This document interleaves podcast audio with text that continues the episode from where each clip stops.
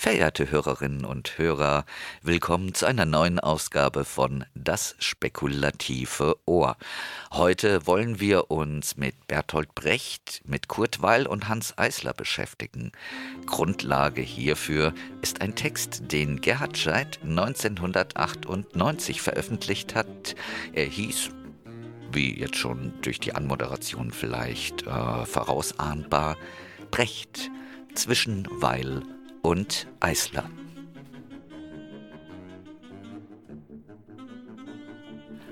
Als ich das Kapital von Marx las, verstand ich meine Stücke. Schreibt Brecht am Ende der 20er Jahre. In seinen zusammen mit Kurt Weil geschaffenen Musiktheaterstücken Mahagoni und Dreigroschenoper hat Brecht Distanz zu seiner frühen Produktion gewonnen, die er nun unter dem Gesichtspunkt der Entleerung klassischer Dramaturgie beschreiben kann. Wir haben uns provisorisch damit geholfen, die Motive überhaupt nicht zu untersuchen, um wenigstens nicht falsche anzugeben. Nun nach der Lektüre des ersten Bands des Marxischen Kapital sieht er sich imstande, hinter den scheinbaren Motiven, wie sie in der klassischen Form dargeboten werden, Liebe und Heldenmut, die eigentlichen, wahrhaften Motive erkennen und auf die Bühne bringen zu können: Sex und Geld. Wobei Sex sich im Wesentlichen als Darstellungsform des Geldes herausstellt. Brecht versucht sozusagen, die ersten Kapitel des Kapitals zu dramatisieren. Die Personen existieren hier nur füreinander als Repräsentanten von Ware und daher als Warenbesitzer, heißt es bei Marx. Sie erscheinen als Charaktermasken des Kapitals, Personifikationen der ökonomischen Verhältnisse, als deren Träger sie sich entgegentreten. Als solche machen sie sich bei Brecht Illusionen über ihre wahren Motive, Illusionen, die vom Verfremdungseffekt zerstört werden, sodass die wahren Motive, die ökonomischen Verhältnisse, zutage treten können. Meine Herren, meine Mutter prägte auf mich einst ein schlimmes Wort. Ich würde im Schauhaus oder an einem noch schlimmen Ort. Ja, so ein Wort, das ist leicht gesagt, aber ich sage euch, daraus wird nichts. Das könnt ihr nicht machen mit mir. Was aus mir wird, das werden wir schon sehen. Ein Mensch ist kein Tier.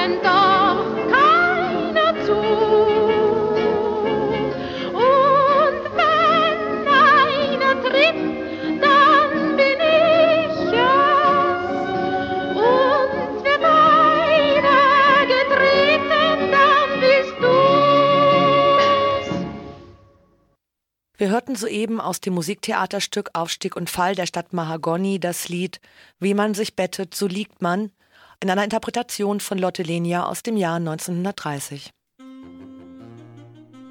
In den Anmerkungen zur Oper Aufstieg und Fall der Stadt Mahagoni wird deutlich, welche Aufgaben Brecht dabei für die Musik vorsieht. Es geht bei ihrem Einsatz vor allem darum, die Homogenität des Kunstwerks zu sprengen und eine radikale Trennung der Elemente herbeizuführen. Die Musik und der Text, die Schauspieler und die Rollen, die Bühne und das Publikum sollen nicht ineinander verschmelzen, sondern einander gegenübergestellt werden, um kritische Distanz zu ermöglichen. Die Einfühlung des Spielenden in die Rolle, des Publikums in die Figur soll unterbrochen werden, um die Wiedererkennung des Subjekts, die Selbsttäuschung der Charaktermaske, die sich einbildet, sie wäre ein Charakter, zu verhindern. Die Verfremdung hebt zuletzt auch den Trost auf, den sonst das Happy Ending oder das tragische Sterben in der Oper meist mit einer Arie verbunden, dem Publikum spendet, um damit die Identifikation mit dem Subjekt zu besiegeln. Können uns und euch und niemand helfen. Die Arbeitskraft gab auf der Bühne nie allzu viel her, insbesondere in der Form der Lohnarbeit. Das ist ein altes Problem sozialkritisch inspirierter Dramatik. Brecht und Weil führen darum eine andere Ware, die wesentlich bühnenwirksamer ist als ihren Stellvertreter ins Treffen, die käufliche Liebe. Eine besondere Art von Abstraktion, die sich gleichsam an den Frauen festsetzt. So vermag die Abstraktheit des Geldes fast ausschließlich in dieser Abstraktheit weiblicher Sexualität gespiegelt zu werden und die Prostitution erhält dadurch den höchsten Stellenwert. Sie symbolisiert die Gesellschaft schlechthin. Kurt Weil hat für diese Dramaturgie des wahren Fetischs die musikalische Form erfunden, eine doppelbödige Tonalität. Während in der zeitgenössischen Musik der zweiten Wiener Schule die tonale Grundlage längst erodiert worden ist, lässt sie Weil in bewusst fadenscheiniger Form noch einmal erklingen, um damit die Fadenscheinigkeit der alten dramatischen Motive Liebe und Heldentum hörbar zu machen. Seine Musik schreibt Adorno, schleift den abgenutzten, verschabten Hausrat der Bürgerstube auf einen Kinderspielplatz, wo die Kehrseiten der alten Waren als Totemfiguren Entsetzen verbreiten. Ihre Konstruktion, ihre Montage des Toten macht es als tot und scheinhaft evident und zieht aus dem Schrecken, der davon ausgeht, die Kraft zum Manifest. Überall in dieser Musik sind kleine Verfremdungseffekte gesetzt. Oft entsteht ein solcher Effekt allein durch ein unpassendes Verhältnis zum Text. So etwa erklingt in den Worten der Zuhälterballade aus der Dreigroschenoper ein Tango-Rhythmus mit einer sentimentalen Melodie. Die Liebe, die von der Musik besungen wird, als wäre sie eine reine Gefühlssache, erweist sich im Text als äußerst brutales Machtverhältnis zum Zweck der Geldbeschaffung. Allerdings ist bei genauerem Hinsehen und Hinhören der Kontrast, der sich hier zwischen Text und Musik einstellt, auch im Text selber unabhängig von der Musik und in der Musik unabhängig vom Text vorhanden. Wir hören nun die Zuhälterballade aus der Dreigroschenoper, interpretiert von Harald Pausen und Lotte Lenja. Mackies und die Hure Jenny gedenken in einem Lied gemeinsam verbrachter schöner Stunden. In einer Zeit, die längst vergangen ist, lebten wir schon zusammen, sie und ich. Die Zeit liegt fern, wie hinter einem Rauch. Ich schützte sie und sie ernährte mich.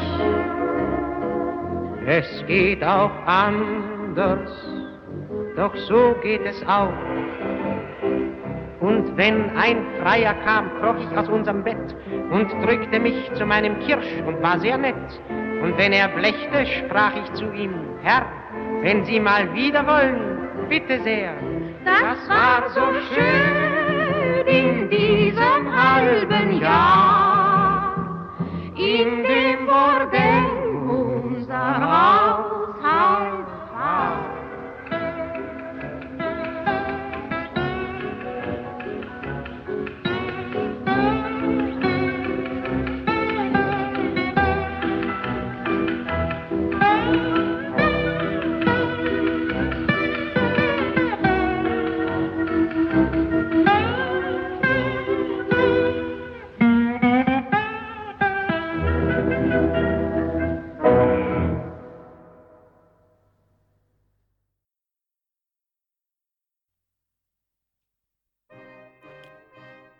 Kann hier von Parodie gesprochen werden, so handelt es sich um eine, die den Dingen auf den Grund geht. Die Musik demaskiert sich selbst als Charaktermaske.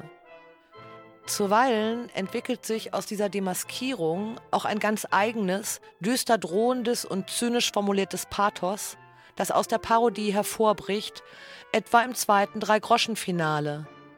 Während Weil für die parodierenden Sequenzen seiner Musik oft Jazzrhythmen verwendet und Durtonarten, erklingen die finsteren Passagen, die wie ein Unwetter über dem ganzen Spaß heraufziehen, meist in Kirchentonarten mit Mollharmonien und in einem schweren, nicht tänzerischen Rhythmus. Es ist eine Art surrealer Trauermarsch, der hier der bürgerlichen Gesellschaft geblasen wird. Erst kommt das Fressen, dann kommt die Moral. Es folgt aus der Dreigroschenoper die Ballade über die Frage, wovon lebt der Mensch? Ballade über die Frage, wovon lebt der Mensch?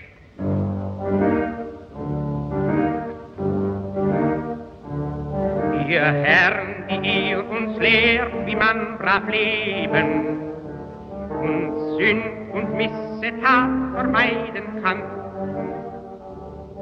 Zuerst müsst ihr uns was zu fressen geben, dann könnt ihr reden, damit fängt es an. Ihr, die ihr euren Band und unsere Bravheit liebt, das eine wisset ein für allemal, wie ihr es immer dreht und wie ihr es immer schiebt. Erst kommt das Fressen, dann kommt die Moral. Erst muss es möglich sein, auch armen Leuten vom großen Brotlein sich ihr Teil zu schneiden. Denn wovon lebt der Mensch?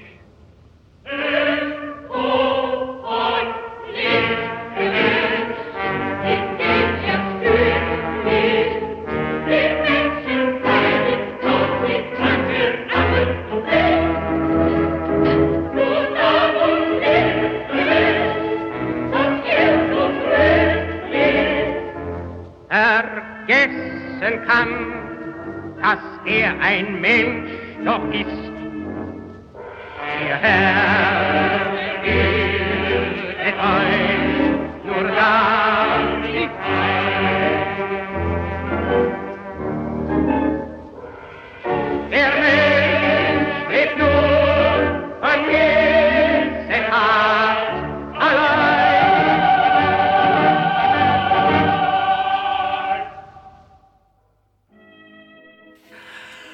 Als sich Hans Eisler, ein Schüler von Schönberg, ins Berliner Musikleben einmischte, griff er ebenfalls zu jener doppelbötig parodierenden Tonalität. Auch Eisler verwendet zur parodistischen Einfärbung sehr gerne Elemente des Jazz und auch er parodiert überwiegend in Dur. Wenn Eisler einen synkopierten Rhythmus im Stil von Ragtime, Tango, Rumba oder Foxtrot verwendet, dann tut er es aber sparsamer und gezielter als Weil. Er lässt ihn etwa nicht ungebrochen ein ganzes Stück durchlaufen. Was Eisler aber von Anfang an von Weil unterschied, war die immer wiederkehrende Verarbeitung eines ganz bestimmten akzentbetonten Rhythmus. Schon in Eislers Klaviermusik klingen bereits, höchst ungewohnt für Klaviermusik und zumal aus dieser Zeit, Formeln von Märschen an. Ein Widerhall jener Musik der Straße, die Eisler nun anzuziehen begann. Es war die Arbeiterbewegung, die sich hier als Marschrhythmus auf dem urbürgerlichen Instrument niederschlug. Mit diesem Rhythmus hatte sie sich auf den Straßen als politische Kraft formiert. Einerseits ihre Verteidigungsfähigkeit gegenüber den Verbänden der militanten Rechten geschult und den anderen demonstriert, andererseits wohl auch den Staat als Perspektive der Bewegung verinnerlicht. Denn der Marsch ist von seinem Ursprung her so etwas wie die musikalische Form staatlicher Integration. Insbesondere seit dem späten 19. Jahrhundert und mit außerordentlichem Fleiß in Deutschland und Österreich hatten sich die Individuen, indem sie Märsche hörten, spielten und mitmarschierten, in die Rolle des staatstragenden Volks eingeübt, im Gleichschritt mit den anderen wurden sie nicht allein diszipliniert, sondern bannten im selben Maß die permanente Angst, die sie in Bezug auf den Wert ihrer Arbeitskraft beschlich, die Angst minderwertig, überflüssig zu sein. Der Marsch mit dem Gleichschritt auf dem ersten Taktschlag garantierte ihnen gleichsam ihren Wert mit der Gleichwertigkeit und Stärke als Staatsbürger und Volksgenossen ist das Körpergefühl konnotiert, das er vermittelt. Wenn nun Eisler den Marschrhythmus aufnimmt, um Balladen, Songs und Instrumentalmusik für die Arbeiter, die Arbeitersänger und für das Agitprop-Theater zu schreiben, dann tut er es nicht in jener durchwegs parodistischen Manier wie Weil, vielmehr versucht er ihm wirklich etwas Positives abzugewinnen. Roter Wedding, grüßt euch Genossen, haltet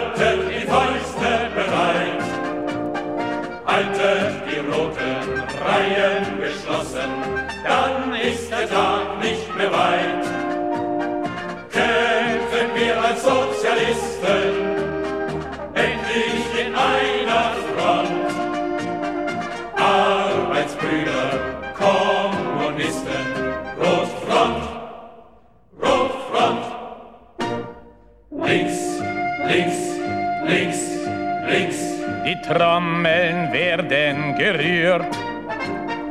Links, links, links, links. Die Arbeiterklasse marschiert. Wir fragen euch nicht nach Verband und Partei, seid ihr nur ehrlich im Kampf mit dabei gegen Unrecht und Reaktion?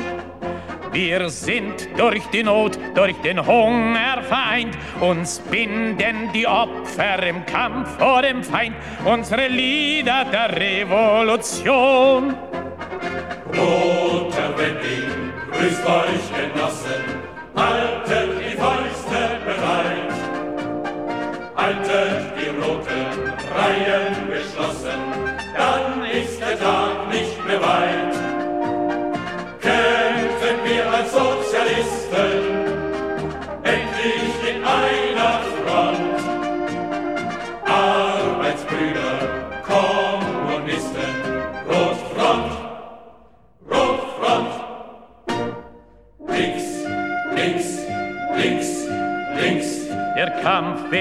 weitergeführt. links, links, links, links. Ein Lumpenberg kapituliert. Wir tragen die Wahrheit von Haus zu Haus und jagen die Lüge zum Schornstein hinaus, wie Karl Marx es und Lenin gelehrt. Und schlug auch der Feind unsere Besten tot. Der Wedding kommt wieder, Berlin bleibt rot, damit Deutschland den Deutschen gehört. Roter Wedding, grüßt euch Genossen, haltet die Fäuste bereit. Haltet die roten Reihen geschlossen,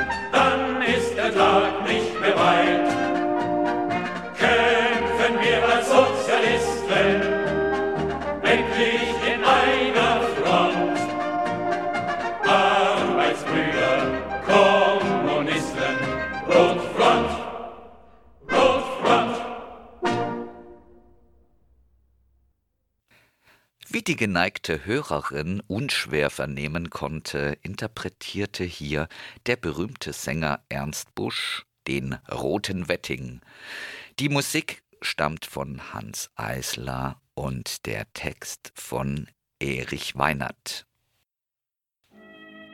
Die disziplinierende, gewissermaßen staatsförmige Struktur des Marsches übernimmt Eisler dabei aber nur zum Teil denn er trachtet immer wieder danach, den mechanischen Gleichschritt zu brechen, in Schwingung zu versetzen oder wenigstens aufzulockern, und dazu dienen ihm nun gerade die Elemente des Jazz.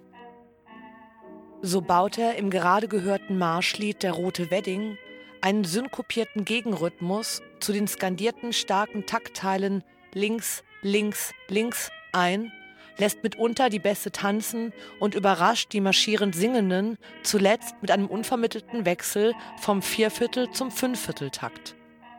Mit der Synkope des Jazz, dem der Tanzmusik abgelauschten Swing, kommt ein neuer rhythmischer Schwung in die Musik der Arbeiterbewegung.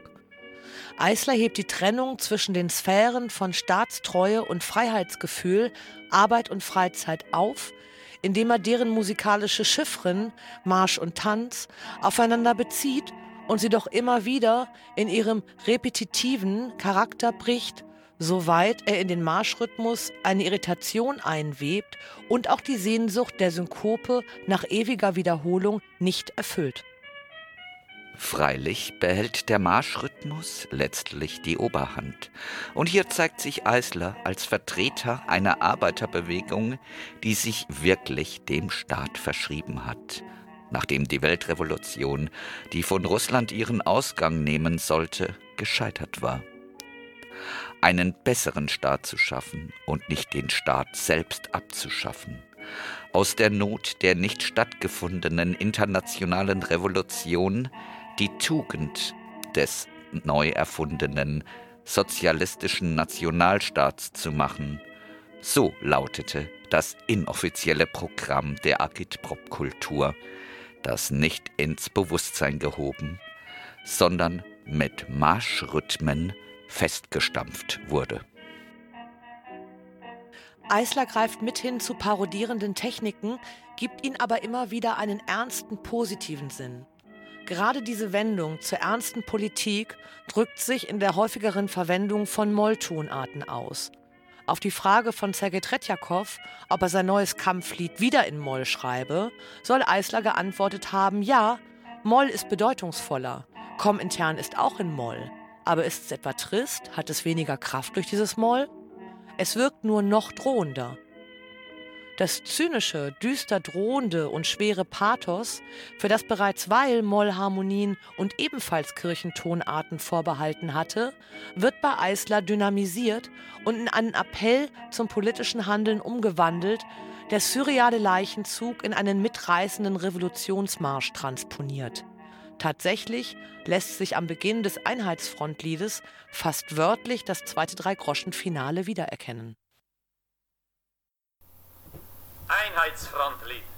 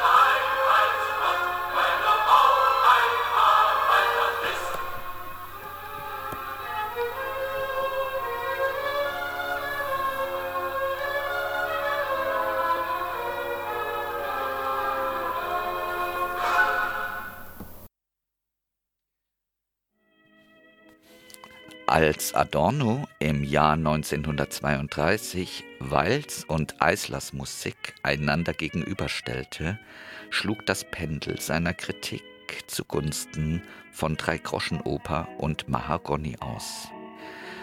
Der Schock, mit welchem Walz Kompositionsverfahren die gewohnten kompositorischen Mittel überbelichtet, als Gespenster präsentiert, wird zum Schrecken über die Gesellschaft, aus der sie entspringen, und zugleich zur Negation der Möglichkeit einer positiven Gemeinschaftsmusik. Fraglos ist Walzmusik heute die einzige von echter gesellschaftlich polemischer Schlagkraft, solange sie auf der Spitze ihrer Negativität sich hält. Aber Adorno fügt auch hinzu, ihre Problematik rührt daher, dass sich auf dieser Spitze nicht verbleiben lässt. Damit hat er nicht nur eine Ahnung von Walds späterer Entwicklung zum Musical-Komponisten ausgesprochen, sondern zugleich das Dilemma von Eisler formuliert, der die Spitze der Negativität zur Waffe positiver, konstruktiver Politik umdreht. Nun verhält es sich aber auch nicht so einfach, dass Brecht mit dem Komponisten gleichsam automatisch die Dramaturgie ausgewechselt hätte, dass er also zunächst von den Weilschen Kompositionen zur zynischen Negativität angestachelt und dann von den Eislerschen zum politisch Positiven motiviert worden wäre. In Wahrheit vollzog sich die Abwendung von der Negativität bereits in der Zusammenarbeit mit Weil, und zwar in den Lehrstücken Der Flug der Lindbergs und Der Ja-Sager. Anstelle der Demaskierung der Charaktermaske wird schon hier ein neues Subjekt evoziert, nicht als Individuum, sondern als Kollektiv. Beschäftigte sich das epische Theater von Songspiel und Oper eben noch damit, die automatische Auflösung des Individuums in Funktionen des Warentausches zur Schau zu stellen, so demonstriert das epische Subjekt des Lehrtheaters, paradigmatisch im Chor verkörpert, die zielbewusste Auflösung des Individuums im und durch das rhythmisierte Kollektiv.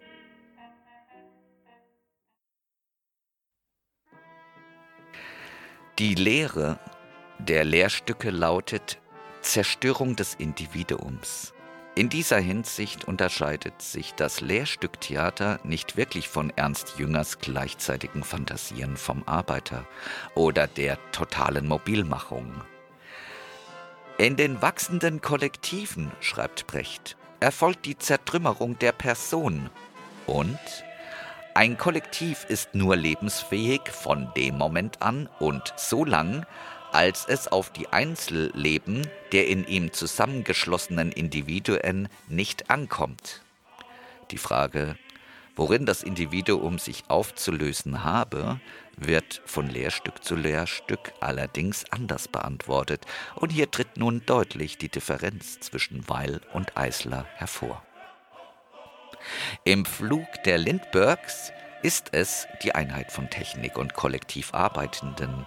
Im Ja-Sager das Kollektiv einer Schulklasse, das als Stellvertreter einer religiösen Opfergemeinde fungiert, in der Maßnahme jedoch das Politische der kommunistischen Partei. Halt! Wir müssen etwas sagen. Wir melden den Tod eines Genossen. In der Maßnahme wird das Ziel auf den politischen Punkt gebracht. Der junge Genosse, der als Individuum aus individuellen Motiven handelt, wird aus eben diesem Grund von der Partei liquidiert. In der Umständlichkeit, mit der zuletzt eine konkrete Situation konstruiert wird, die den Mord legitimieren soll, verrät sich das vorausgesetzte abstrakte Telos nur allzu deutlich. Die Auslöschung des Individuums. In gewisser Weise hat Brecht damit Mechanismen der stalinistischen Prozesse vorweggenommen, denn für die Lehrstückdramaturgie ist das Einverständnis des Einzelnen mit seiner Liquidierung ein zentrales, sinnstiftendes Moment. Die drei Agitatoren, die den jungen Genossen liquidieren, berufen sich auf die Lehre der Klassiker. Das Wort Lehre muss hier als Metapher begriffen werden. Brecht umschrieb damit den bestmöglichen Lösungsversuch für die dringlichsten Schwierigkeiten, in denen die Menschheit steckte. Umarme den Schlechter, aber ändere die Welt. Sie braucht es. Tatsächlich bringen Brecht und Eisler nicht einen revolutionären Vorgang zur Darstellung, sondern im Gegenteil dessen Aufhebung in der Staatsräson, die sie nicht zufällig als Lehre der Klassiker Marx, Engels und Lenin verkleiden. Begannen doch in der Sowjetunion zur selben Zeit deren Texte als Legitimationsideologie für die ursprüngliche sozialistische Akkumulation zu fungieren. Eisler und Brecht artikulieren mit der Maßnahme im Grunde nur die normale Gesetzmäßigkeit abendländischer Politik und Dramaturgie. Wie der Stalinismus ja auch nichts anderes tat, als die Akkumulation nachzuholen, die im Westen längst stattgefunden hatte. Der Schock, den sie damit auslösen, rührt daher, dass sie es ungeschminkt tun. Dies entspricht der rasenden Verkürzung, in der die Sowjetunion die Akkumulation nachzuholen versuchte. Indem Brecht und Eisler dem zu Tode gebrachten Individuum die Dignität und dem Publikum den Trost der Tragik nehmen, erscheint aber sein Tod umso klarer und unversöhnter und wirkt umso skandalöser wie der Stalinismus der Moderne bloß ihre eigene Gewordenheit vor Augen führt, so bringt die Maßnahme nur den Gehalt der abendländischen Tragödie zum Ausdruck, jener Form also, in der das Werden des Staates mit Vorliebe dramatisiert worden ist. Auch dies bedeutet in gewisser Weise eine Verfremdung, eine Aufhebung von Fetischisierung nur bezieht sie sich nicht auf die Warenproduktion, sondern auf den Staat. Dessen Form wird bejaht, wie zuvor die Warenform, da auch sie das Individuum seiner Nichtigkeit überführt. An der Maßnahme aber besticht die Radikalität, mit der Brecht und Eisler politische Möglichkeiten spielerisch ins Extrem treiben und damit jenseits taktischer Konzeptionen und politischer Propaganda Klarheit herstellen über die Konsequenzen bestimmter Haltungen. Und es ist gerade das spielerische Element, das Moment der bewussten Distanzierung, das ihnen diese Aussicht eröffnet. Es ist eben kein Zufall, dass unter allen politischen Texten jener Jahre, seien es nun Pamphlete, Romane, Essays, Gedichte oder Stücke, einzig die Maßnahme, das Verhalten der Stalinisten im spanischen Bürgerkrieg und die Moskauer Prozesse vorwegnehmen konnte. Brecht und Eisler sprachen offen und bejahend aus, was sonst hinter politischen Phrasen verborgen blieb. Als die Moskauer Prozesse dann in vollem Gang waren, lief auch die Phrasenproduktion auf Hochtouren. Es war die Zeit der Volksfront-Taktik und je öfter von Humanismus gesprochen wird, desto zahlreicher die Hinrichtungen. Was der Musik ebenso wie dem Text der Maßnahme aber mangelt, ist der Ausdruck der Angst. Und darum entspringt der bewusst gesetzten Distanzierung immer wieder ein falsches, manchmal sogar widerwärtiges Pathos, das falsch und widerwärtig ist, weil es letztlich auf eine verschwiegene Identifikation mit dem Gewaltmonopol als Partei ausgegeben vertraut, um die eigene Ohnmacht nicht zugeben zu müssen. Damit hängt zusammen, dass Eislers Musik mitunter wuchtiger und bedrückender wirkt als in seinen Liedern und Balladen. Manches weist sogar auf den forcierten Ton und den Bombast von Schostakowitschs und Prokofjews späteren Kompositionen voraus. Dieses Pathos erzeugt bloß Gruseleffekte.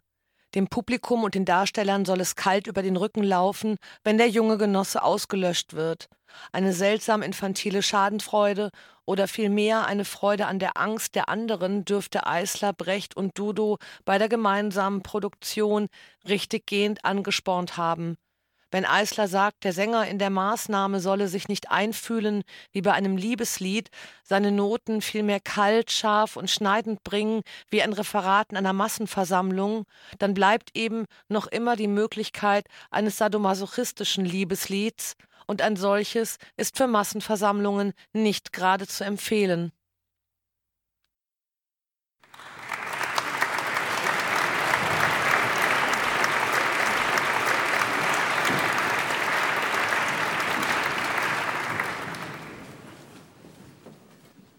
Die Maßnahme. Lehrstück von Bert Brecht. Musik Hans Eisler. Auch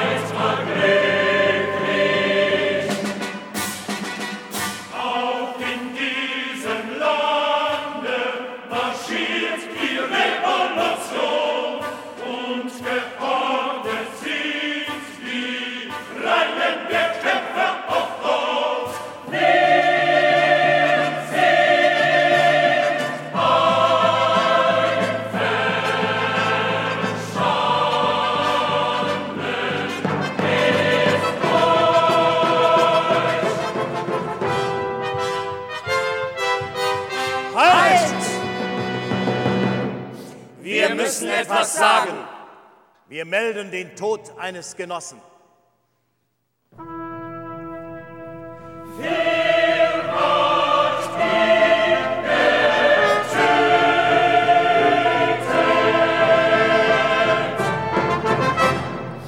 Wir haben ihn getötet.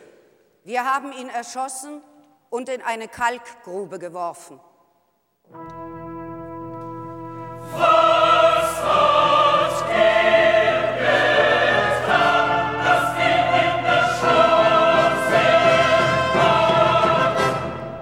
Oftmals tat er das Richtige, einige Male das Falsche, aber zuletzt gefährdete er die Bewegung. Er wollte das Richtige und tat das Falsche.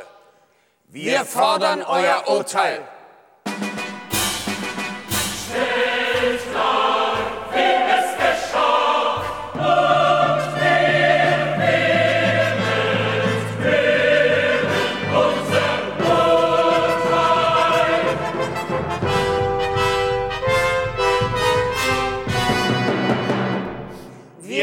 euer Urteil anerkennen.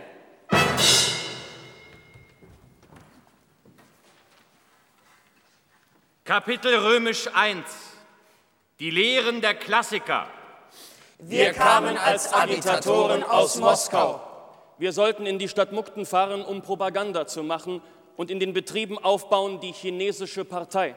Wir sollten uns im Parteihaus, welches das letzte nach der Grenze zu war, melden und einen Führer anfordern. Da trat uns im Vorzimmer ein junger Genosse entgegen und wir sprachen von der Art unserer Aufgabe. Wir wiederholen das Gespräch. Ich bin der Sekretär des Parteihauses, welches das letzte nach der Grenze zu ist. Mein Herz schlägt für die Revolution. Der Anblick des Unrechts trieb mich in die Reihen der Kämpfer. Der Mensch musste Menschen helfen. Ich bin für die Freiheit. Ich glaube an die Menschheit. Und ich bin für die Maßnahmen der kommunistischen Partei, welche gegen Ausbeutung und Unkenntnis für die klassenlose Gesellschaft kämpft. Wir kommen aus Moskau. Wir haben euch erwartet. Warum? Wir kommen nicht weiter.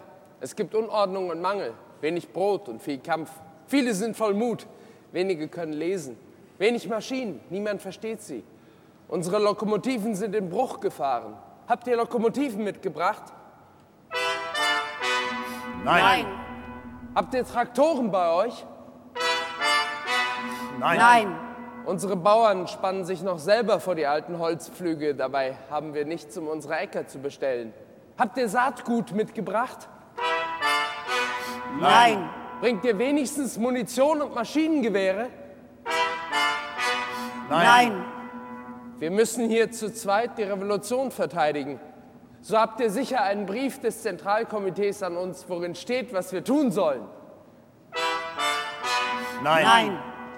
So wollt ihr uns selber helfen? Nein. Wir stehen Tag und Nacht in den Kleidern gegen den Ansturm des Verfalls, des Hungers und der Gegenrevolution. Ihr aber bringt uns nichts. So ist es. Wir bringen nichts für euch. Aber über die Grenze nach Mukden bringen wir den chinesischen Arbeitern die Lehren der Klassiker, das ABC des Kommunismus. Den Unwissenden Belehrung über ihre Lage, den Unterdrückten das Klassenbewusstsein und den Klassenbewussten die Erfahrung der Revolution. Von euch aber sollen wir anfordern ein Automobil und einen Führer. So habe ich schlecht gefragt. Nein. Auf eine gute Frage folgte eine bessere Antwort. Wir sehen, dass von euch schon das Äußerste verlangt wurde, doch es wird noch mehr von euch verlangt. Einer von euch zweien muss uns nach Muckten führen. Ich verlasse also meinen Posten, der zu schwierig war für zwei, für den jetzt einer genügen muss. Ich werde mit euch gehen. Vorwärts marschierend, ausbreitend die Lehre der kommunistischen Klassiker, die Weltrevolution.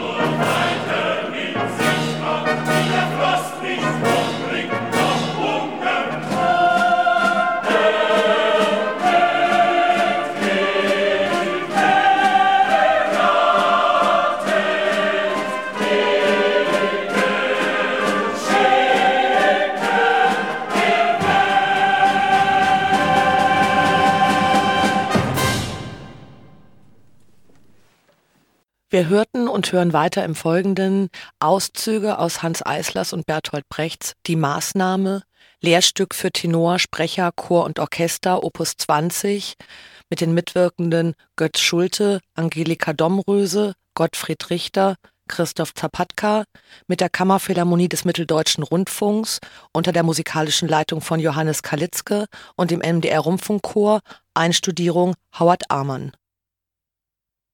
Kapitel Römisch 2 Die Auslöschung. Aber die Arbeit in Mukden war illegal. Darum mussten wir, bevor wir die Grenze überschritten, unsere Gesichter auslöschen. Unser junger Genosse war damit einverstanden.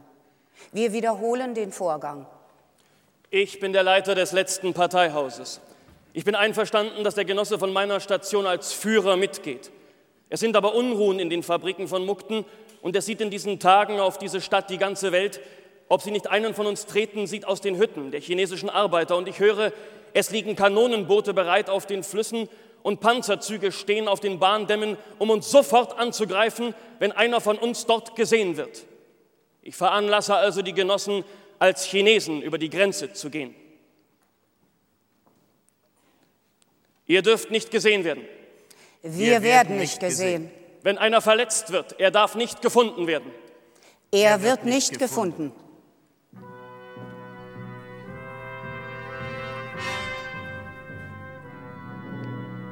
Seid ihr bereit zu reden, solange ihr reden könnt, aber zu verschwinden, bevor einer herschaut, also zu verstecken den Lebenden und den Toten.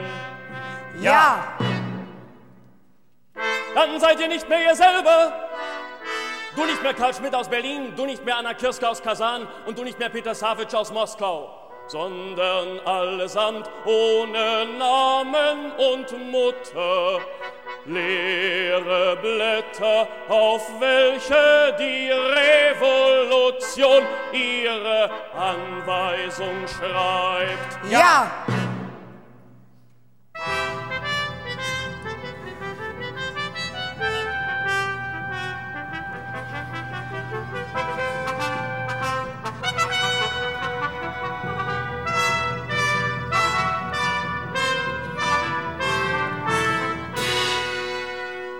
Dann seid ihr von dieser Stunde an nicht mehr niemand, sondern von dieser Stunde an und wahrscheinlich bis zu eurem Verschwinden. Unbekannte Arbeiter, Kämpfer, Chinesen, geboren von chinesischen Müttern gelber Haut, sprechen im Schlaf und Fieber Chinesisch. Ja! Im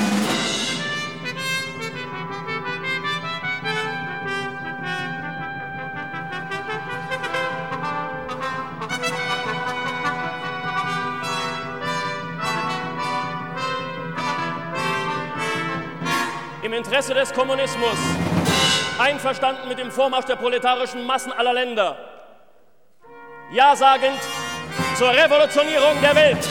Ja!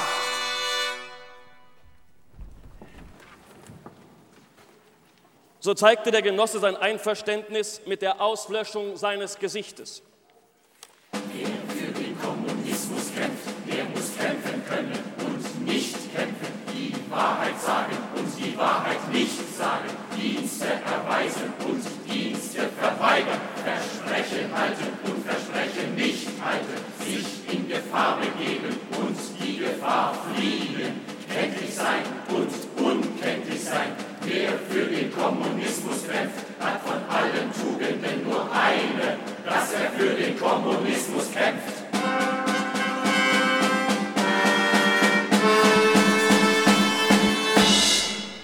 Wir gingen als Chinesen nach Mukden, vier Männer und eine Frau. Propaganda zu machen und aufzubauen, die chinesische Partei durch die Lehre der Klassiker und der Propagandisten, das ABC des Kommunismus. Den Unwissenden Belehrung zu bringen über ihre Lage. Den Unterdrückten das Klassenbewusstsein. Und den Klassenbewussten die Erfahrung der Revolution.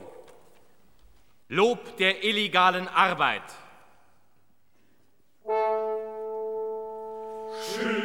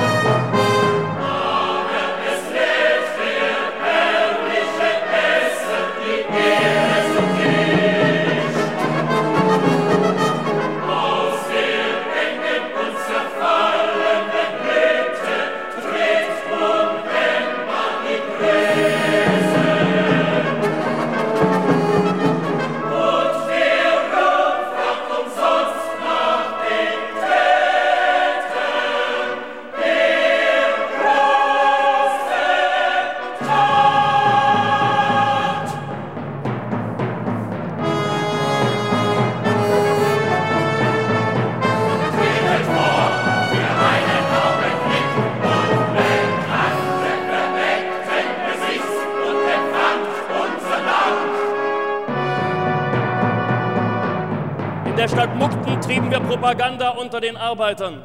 Wir hatten kein Brot für die Hungrigen, sondern nur Wissen für den Unwissenden. Darum sprachen wir von dem Urgrund des Elends. Merzten das Elend nicht aus, sondern sprachen von der Ausmerzung des Urgrunds.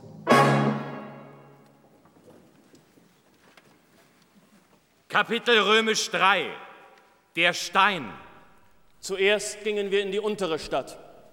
Da zogen Kulis einen Kahn an einem Strick vom Ufer aus. Aber der Boden war glatt. Als nun einer ausglitt und der Aufseher stieß ihn, sagten wir dem jungen Genossen, Folge ihnen und treib Propaganda bei ihnen. Sag ihnen, du habest in Tianjin Schuhe für Kahnschlepper gesehen, die unten Bretter hatten, sodass sie nicht ausrutschen konnten. Versuche zu erreichen, dass sie auch solche Schuhe fordern, verfalle aber nicht in Mitleid. Und wir fragten, bist du einverstanden? Und er war einverstanden und ging eilig hin und verfiel sofort dem Mitleid. Wir zeigen es.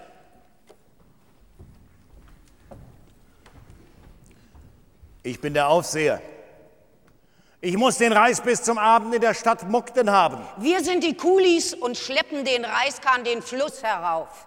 Gesang der Reiskahnschlepper.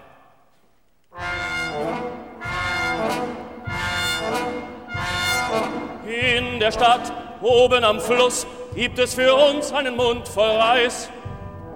Aber der Kahn ist schwer, der hinauf soll, und das Wasser fließt nach unten. Wir werden nie hinaufkommen. Zieht raschen die Beule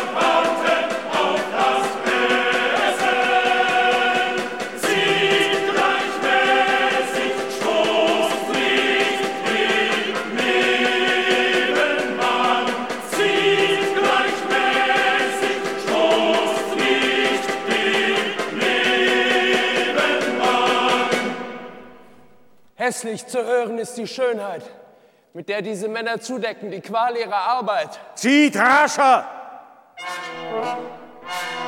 Die Nacht kommt schon bald, das Lager zu klein für eines Hundes Schatten, kostet einen halben Mund voll Reis.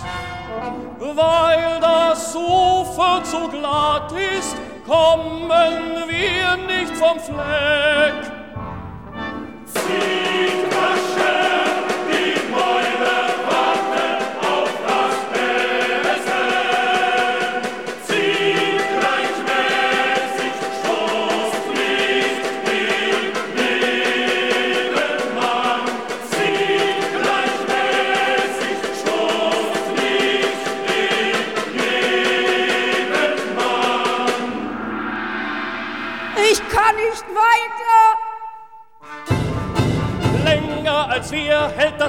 in die Schulter schneidet. Die Peitsche des Aufsehers hat vier Geschlechter gesehen. Wir sind nicht das Letzte.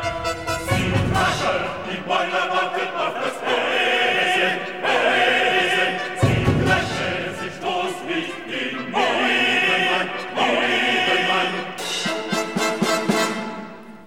Schwer ist es, ohne Mitleid diese Männer zu sehen.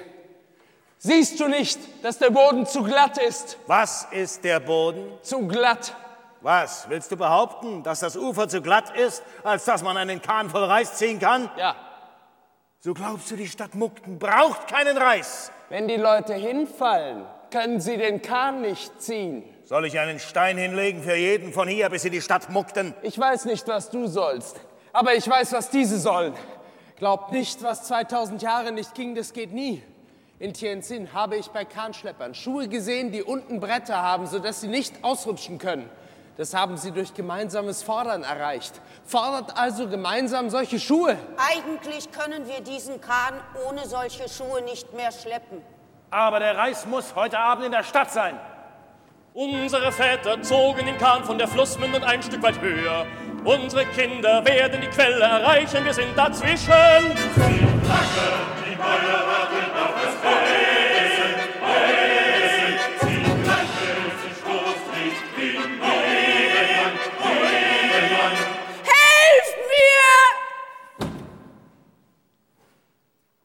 Bist du kein Mensch? Hier nehme ich einen Stein und lege ihn in den Schlamm. Und jetzt tritt. Richtig, was helfen uns Schuhe in Tianjin? Ich will euch lieber erlauben, dass euer mitleidiger Kamerad mit einem Stein nebenher läuft und ihn jedem hinlegt, der ausrutscht. Im Kahn der Reis, der Bauer, der ihn geerntet hat, bekam eine Handvoll Münzen. Wir kriegen noch weniger, ein Ochse wäre teurer. Wir sind zu viel. Einer der Kulis rutscht aus, der junge Genosse legt ihm den Stein hin.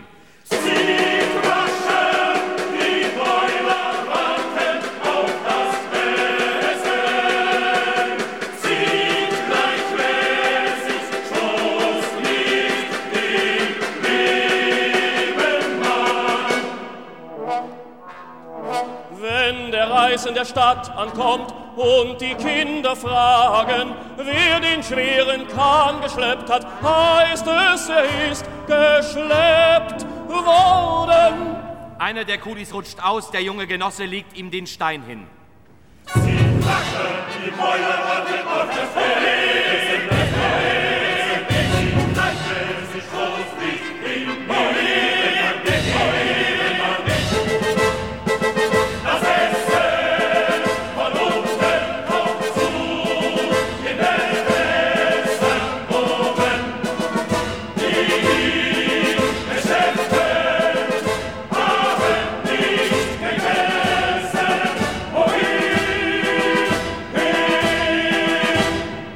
Der Kulis rutscht aus, der junge Genosse legt ihm den Stein hin. Ich kann nicht mehr. Ihr müsst andere Schuhe fordern. Das ist ein Narr, über den lacht man. Nein, das ist einer von denen, die uns die Leute aufhetzen. Hallo, fasst ihn! Und so wurde er gefasst. Und er wurde gejagt zwei Tage lang. Und wir wurden mit ihm gejagt durch die Stadt Mukten eine Woche lang und durften uns nicht blicken lassen im unteren Stadtteil.